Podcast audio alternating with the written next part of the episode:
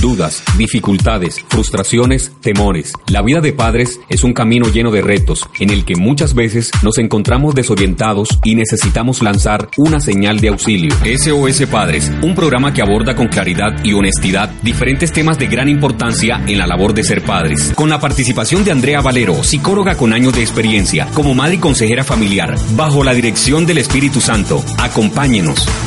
Bienvenidos a SOS Padres. Gracias por estar en esta oportunidad acompañándonos y gracias por haber seguido nuestra secuencia de programas acerca de la labor de ser padres.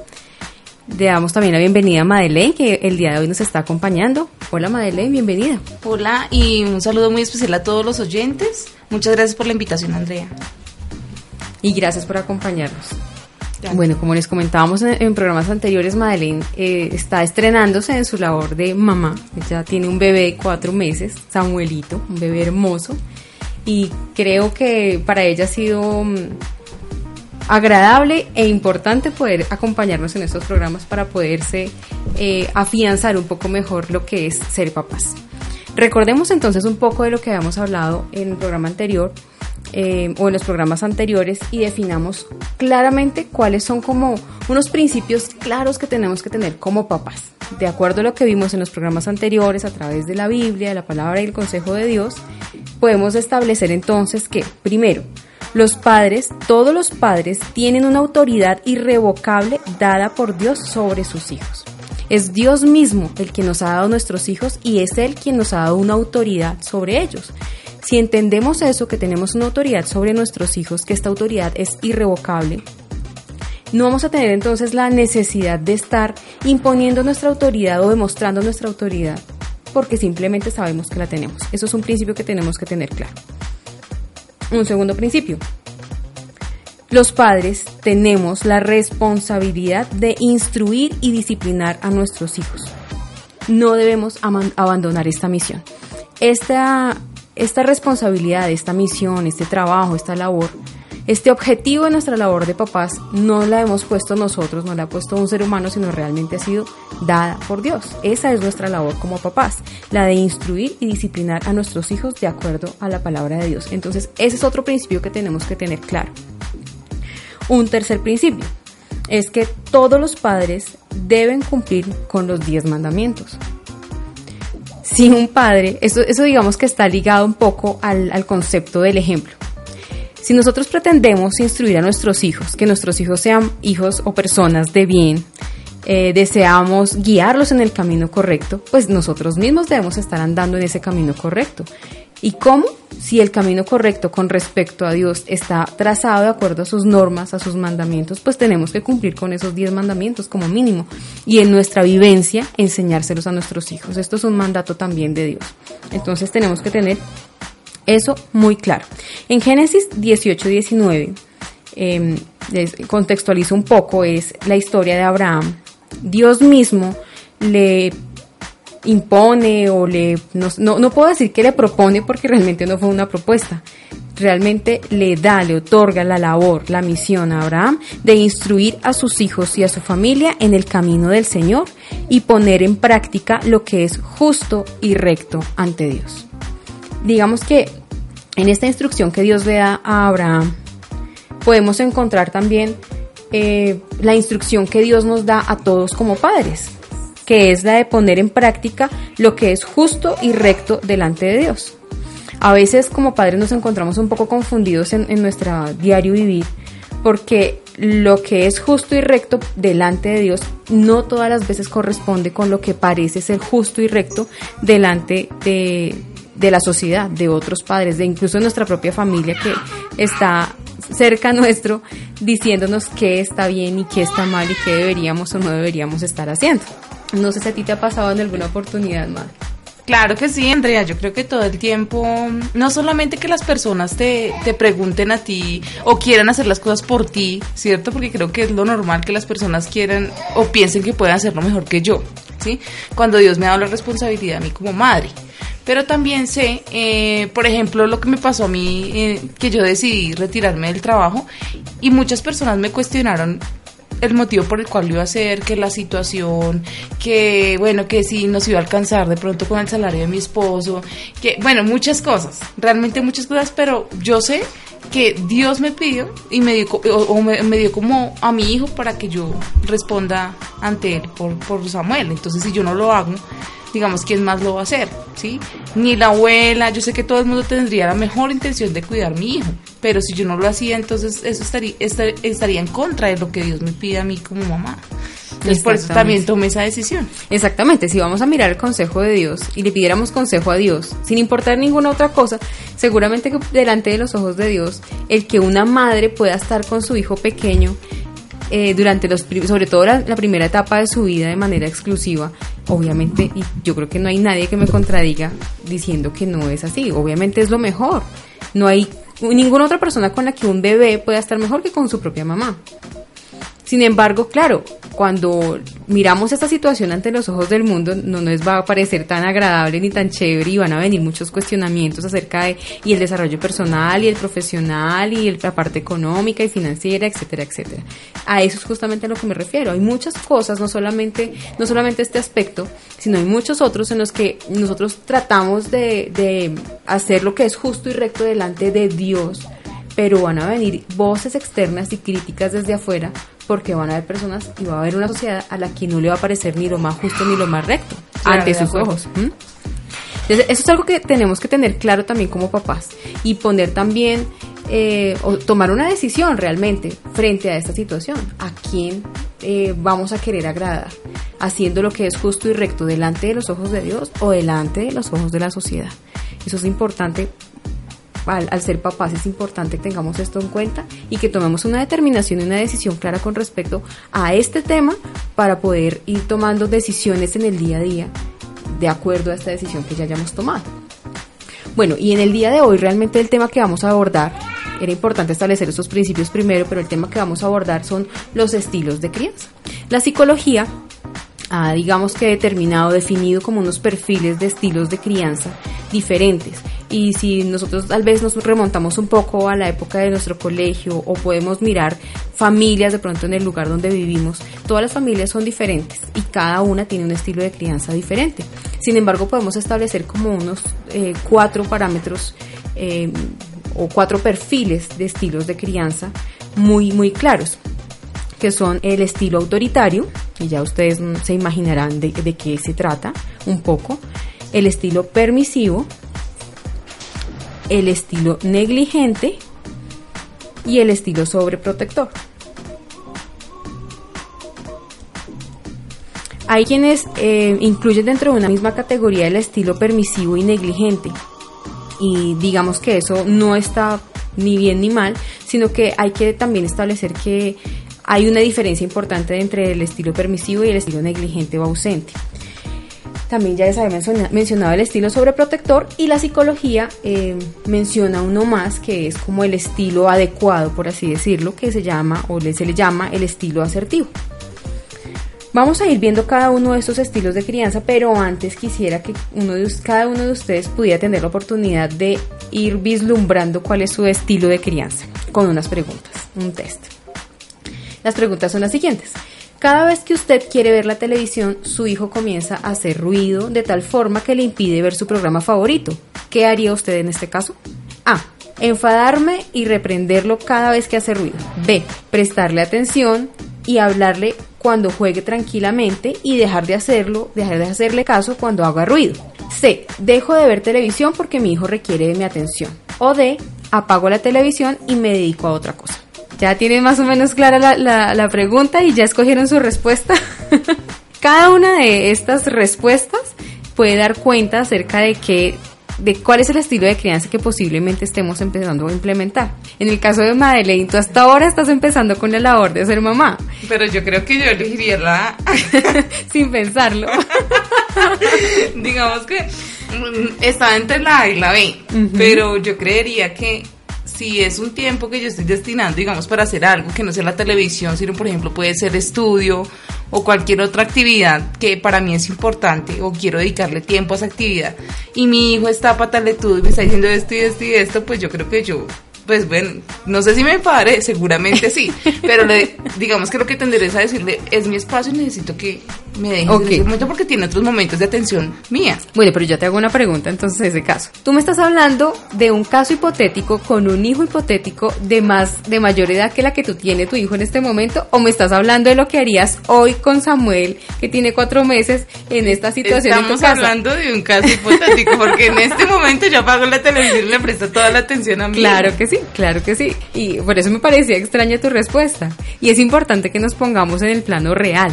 Porque si nos ponemos en un plano hipotético, entonces podríamos estarle apuntando a lo que yo sé que debería hacer, pero no estoy haciendo. Claro, y no es la idea. sí.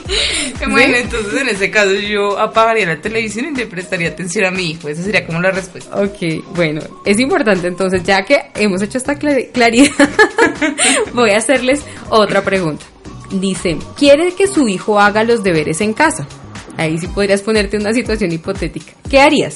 A. Decirle, como no hagas tus deberes me voy a enojar y no podrás salir al parque mañana.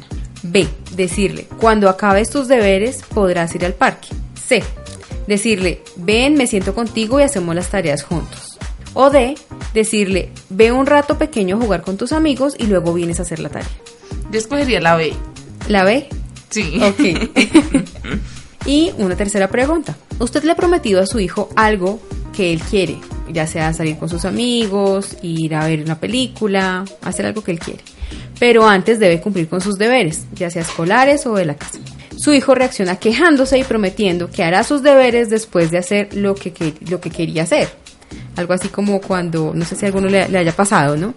Mami, por favor, por favor, por favor, déjame. Yo te prometo que yo vuelvo a ir con mis amigos y hago todo lo que tú me digas, te lo prometo. ¿Qué haría usted? A. Se enoja con su hijo, lo grita para que deje de quejarse y le impone un castigo. B. Como no ha cumplido con sus deberes, no le hace caso y no puede hacer lo que quería. C. Calma a su hijo y le ayuda a hacer sus deberes para que pueda hacer lo que él quería. O D. eh, lo deja hacer lo que quiere con la promesa de que mañana hará sus deberes. Pues yo escogería también la B, porque como él no, él no está, digamos, calmado, sino está haciendo pataleta, entonces yo creería que la B es la que yo escogería. Ok, perfecto. Bueno, si ustedes ya han llevado su récord de respuestas, les voy a dar algo así como la copia, las respuestas. Si usted escogió en una, en dos o más ocasiones la respuesta A, su estilo de crianza es autoritario. Si usted escogió en dos o más oportunidades la respuesta B, su estilo de crianza es asertivo. Que creo que es tu caso, Madeleine. ¡Wow! y estoy empezando. Estás empezando. Pero, pero tienes un, tienes a tu favor que estás hablando de situaciones hipotéticas. Sí, sí, sí, estoy pensando en el mejor modelo. Claro, entonces, claro. Pero está muy bien, está muy bien que lo tengas en mente. Si escogimos más, más de dos veces, dos o más veces la respuesta C, el estilo de crianza es sobreprotector. Y si escogimos en más de dos oportunidades, la respuesta D, nuestro estilo es permisivo. Ahora vamos a ver de qué se trata cada uno de estos estilos. Como su nombre lo indica, el estilo autoritario es un estilo en el que hay poco afecto, en el que hay pocas muestras, eh, muestras afectivas y hay mayor control. El padre ejerce bastante control sobre su hijo y hay pocas demostraciones afectivas. Hay normas abundantes y rígidas, exigencias sin razones en ocasiones, más castigos que premios, eh, críticas a la persona más que al comportamiento, poco control de impulsos de los adultos. Esto es lo que pasa cuando en algún momento nos enojamos, dejamos que el nivel de adrenalina se eleve y llegamos a un punto en el que hacemos cosas que no queríamos hacer. Eh, y no hay posibilidades o hay poco diálogo y negociación. Este es el estilo de crianza autoritario. El estilo de crianza permisivo es un estilo de crianza en el que hay mm, menos control, hay poco control y puede haber mayor o menor afecto. Eso era lo que les decía al principio con respecto al estilo de crianza permisivo y negligente ausente. Que digamos, hay, hay, digamos que en algunas categorizaciones se ponen en una sola categoría, marca la redundancia, en un solo paquete, y hay otras en las que se hace como una diferenciación. La diferencia realmente radica en que el estilo permisivo es en el que hay menos control y más afecto. Es decir, le muestro afecto a mi hijo, pero no, no, no ejerzo control. Y el estilo negligente ausente es el que tampoco hay control, pero tampoco hay afecto. O sea, no le interesa lo que hace. Exactamente, ese es el mensaje que mandamos a nuestros hijos cuando, cuando nos comportamos de esta manera. Pero obviamente como padres no lo, no lo entendemos de esta forma. ¿Cómo se los traduzco a ustedes, papás que me están escuchando? Es como, es cuando su hijo le dice alguna cosa, usted está cansado, está pensando en cosas de la oficina, del trabajo y no le presta atención. Eh, es cuando usted sabe que su hijo va mal en las calificaciones, pero genera un desgaste grandísimo para usted, usted no quiere pelear con su hijo, le parece hartísimo y deja la cosa quieta. Ese es el estilo ausente. Claro, y yo como hijo pensaría, o bueno, los hijos pensarían, mi papá no me quiere.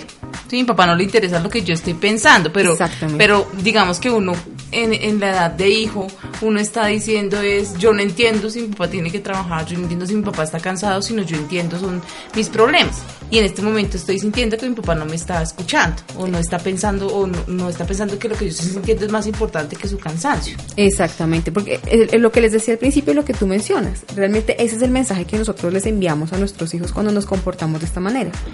Nosotros no queremos que ellos piensen que no nos importa, pero ese es el mensaje que les estamos dejando y ellos empiezan a pensar que efectivamente para nosotros ellos no son importantes o nunca estamos para ellos y empiezan a sentirse solos. Eso es lo que ocurre en el estilo permisivo o negligente ausente. Eso, eh, ya les decía, hay pocas normas o las normas no se aplican que a veces existe la norma, pero entonces se deja de cumplir. Hay mucha flexibilidad en horarios, en rutinas, no necesariamente es a la misma hora de siempre, somos muy flexibles, evitamos los conflictos, dejamos de hacer muchas cosas para evitar al máximo el conflicto, delegamos en otros la educación de los hijos, entiéndase muchas veces la escuela, a veces también pueden ser los abuelos, tíos, familiares, vecinos incluso. Eh, no hay ni premios ni castigos, no tenemos claras las normas, entonces tampoco ejercemos castigos ni ejercemos premios porque tratamos de evitar el conflicto, ¿no? Entonces para eso, para evitar el conflicto no hay castigos y para al delegar en otros entonces tampoco hay premios. Hay una indiferencia y no hay modelos tampoco de referencia, no tenemos claro cuál es como nuestro modelo de, de crianza para poderlo aplicar. Digamos que hemos dejado de lado nuestra labor de padres en este caso. El otro estilo de crianza es el estilo sobreprotector. En este estilo lo que predomina hay gran afecto, ¿sí? es una sobrecarga de afecto por llamarlo de alguna manera, y hay poco control, se ejerce poco control. Mm, en el estilo sobreprotector se caracteriza porque hay pocas normas no o no se aplican por considerar que no están preparados nuestros hijos para ellas. Pobrecitico no puede. Entonces yo, le, yo hago por él o ese tipo de cosas. Justamente, justamente, exactamente. Así es como la empezamos a aplicar. así se vive.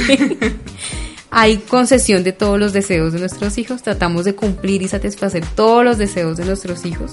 Hay excesivos premios y poco castigo o ningún castigo. Eh, hay justificación o perdonamos todos los errores de nuestro hijo porque pobrecito, porque es que está chiquito, porque es que no entendía, eh, no alcanzó a hacerlo, lo justificamos en todos los errores que Ay, Andrea, a mí me da vergüenza, pero yo tengo que admitir que yo creo que el, el modelo de crianza que ejercieron en mí fue sobreprotector, pero yo disfrutaba de eso. Claro, claro. Porque mis hermanas terminaban haciendo las tareas del colegio y yo feliz. Eh, como que no, digamos que ese tipo de cosas no las había pensado hasta este momento. Digamos que obviamente mi, mi mamá y mi papá también ejercían mucha autoridad, pero creo yo que predominaba el pobrecito. Ay, la niña no está muy chiquita. Claro que yo soy la menor de cuatro hermanas y creo que por eso también mis papás hacían eso conmigo, sobre todo mi mamá, y mis hermanas siempre estaban en contra de eso. Entonces creo que aplica más ese modelo de crianza que el autoritario. Ah, para que vayamos viendo que si podemos identificar claramente cuáles son los estilos de crianza.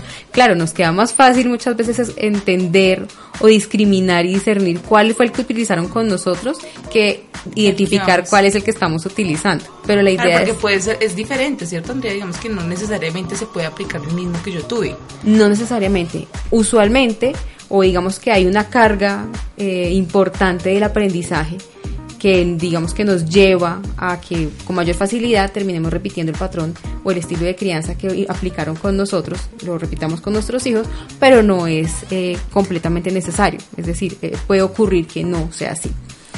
Otra, otra característica del estilo sobreprotector es el intento de evitar todos los problemas también de evitarle no todos los problemas que yo pueda tener con mi hijo, sino evitarle a mi hijo todos los problemas que él pueda tener. Y evitarle todo sufrimiento, todo dolor, exactamente, que era algo de lo que hablábamos en un programa anterior. Em, cada uno de estos estilos de crianza, em, digamos que tiene su referente bíblico, podríamos decirlo, y también tiene unas consecuencias. Si podemos ver las consecuencias, yo creo que podemos aplicarlo contigo, ya que tienes claro cuál fue el estilo de crianza que aplicaste contigo. No necesariamente tienes que revelarnos, pero es chévere poder. Qué vergüenza. Esa, esa, como dice Ana. He cambiado, señores oyentes. Bueno, el tiempo se nos ha agotado por el día de hoy, pero espero que nos puedan acompañar en nuestro próximo programa para descubrir qué dice la Biblia acerca de cada uno de estos estilos de crianza y también las consecuencias que tienen cada uno de ellos en el corazón de nuestros hijos, para que juntos descubramos y comprendamos cuál es el estilo de crianza que Dios quiere que utilicemos y apliquemos con nuestros hijos. Hasta la próxima. El tiempo se ha agotado por el día de hoy, pero puedes enviarnos tus comentarios y temas sugeridos a través de nuestras redes sociales, arroba Scangrut en Twitter y en nuestra fanpage de Facebook, arroba Scangrut Colombia. Nos encontramos en nuestra próxima emisión de SOS Padres.